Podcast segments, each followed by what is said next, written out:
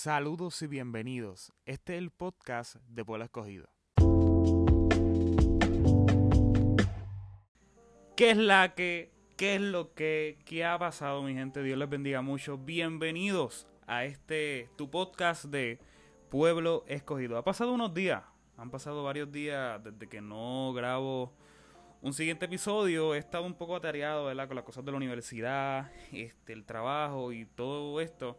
Así que nada, estamos de vuelta y hoy traemos un tema un poco peculiar, un poco interesante, un poco rocoso. Y lo vamos a llamar, mi gente. Apúntese esto, se va a llamar Conmigo vienen 12. Conmigo vienen 12. A mí me encanta la palabra del Señor y yo sé que hemos estado usted y yo hablando, conversando, ¿verdad? Eh, yo me imagino que estamos hablando ahora mismo, por eso lo digo. Eh, y me encanta la palabra. Y yo quiero mencionarle algo.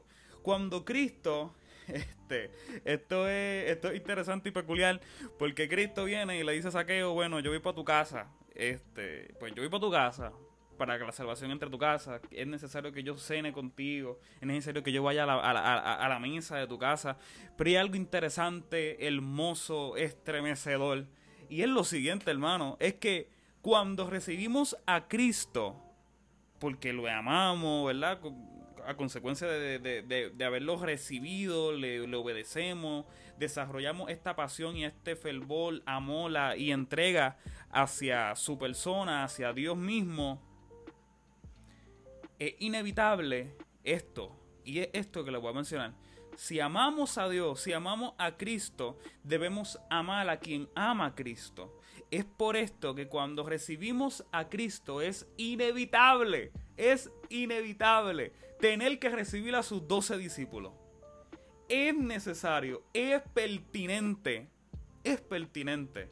Y esto Pablo, yo sé que usted ahora mismo le están llegando diferentes textos a la mente, diferentes referencias y están muy en lo cierto. Esto Pablo mismo lo menciona y, y, y Juan, incluso Juan en sus cartas lo menciona. Así que esto estamos, usted y yo estamos sincronizados y eso me gusta. No voy a mencionar, ¿verdad? Porque si no, como que tal vez me desvío un poco y sigo derivando y ya tengo una, ya tengo una base bíblica. Yo le voy a pedir que me acompañe, ¿verdad? Si quiere acompañarme, si no, pues me escucha. Eh, es que yo me creo que una predica. Entonces yo, pues, por la costumbre, pues uno dice, pues, acompáñame a tal porción de la palabra, bla, bla, bla. Nada. Eh, epístola del apóstol Pablo hacia Filemón.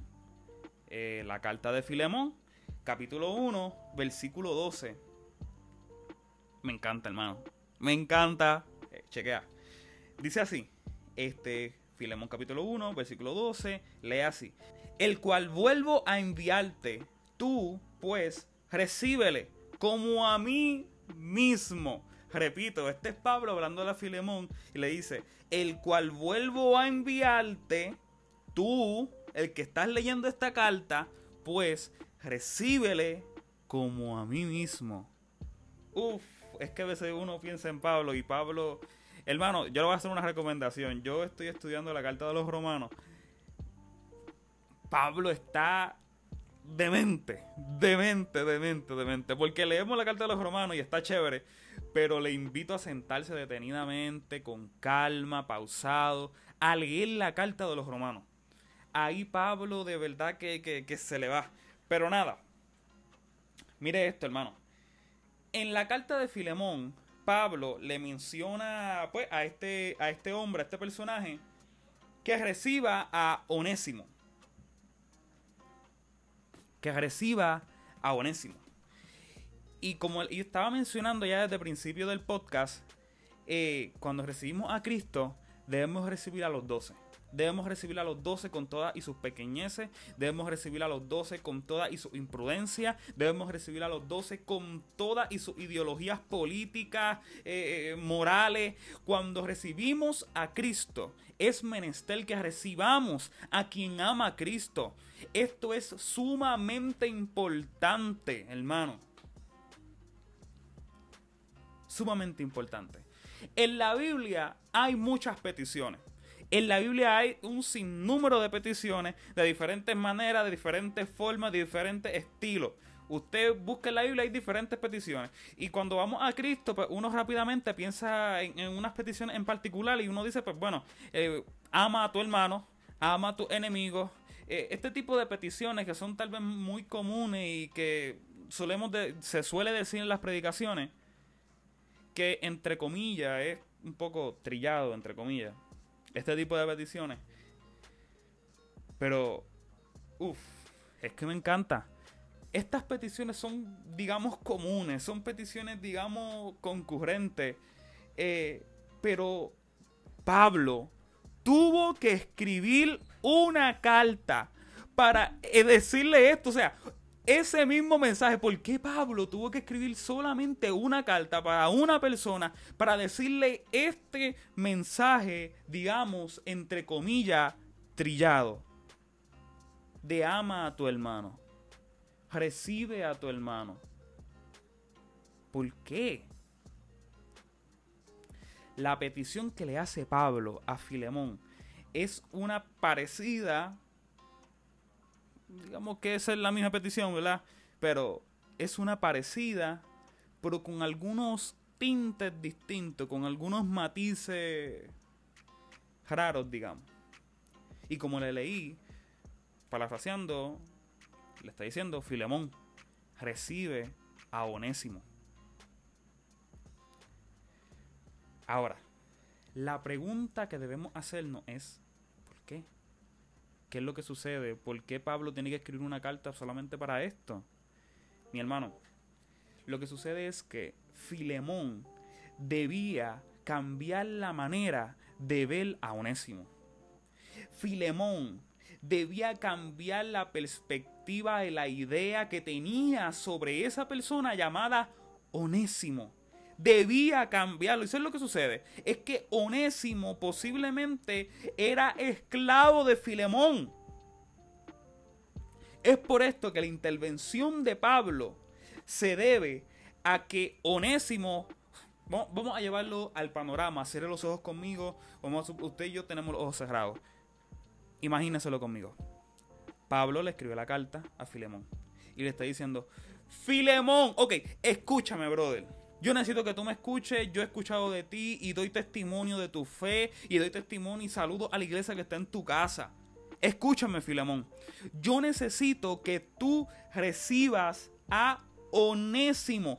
Pero esto es lo importante de todo esto, Filemón. Es que cuando tú recibas a Onésimo, no lo puedes ver como un esclavo, lo debes ver como tu hermano. Esa es la situación. Pablo le está haciendo una petición entre comillas trillada, pero la intervención es necesaria y pertinente porque es muy triste que llegue, lleguen personas a nuestras congregaciones y las sigamos viendo como esclavos y no como hermanos.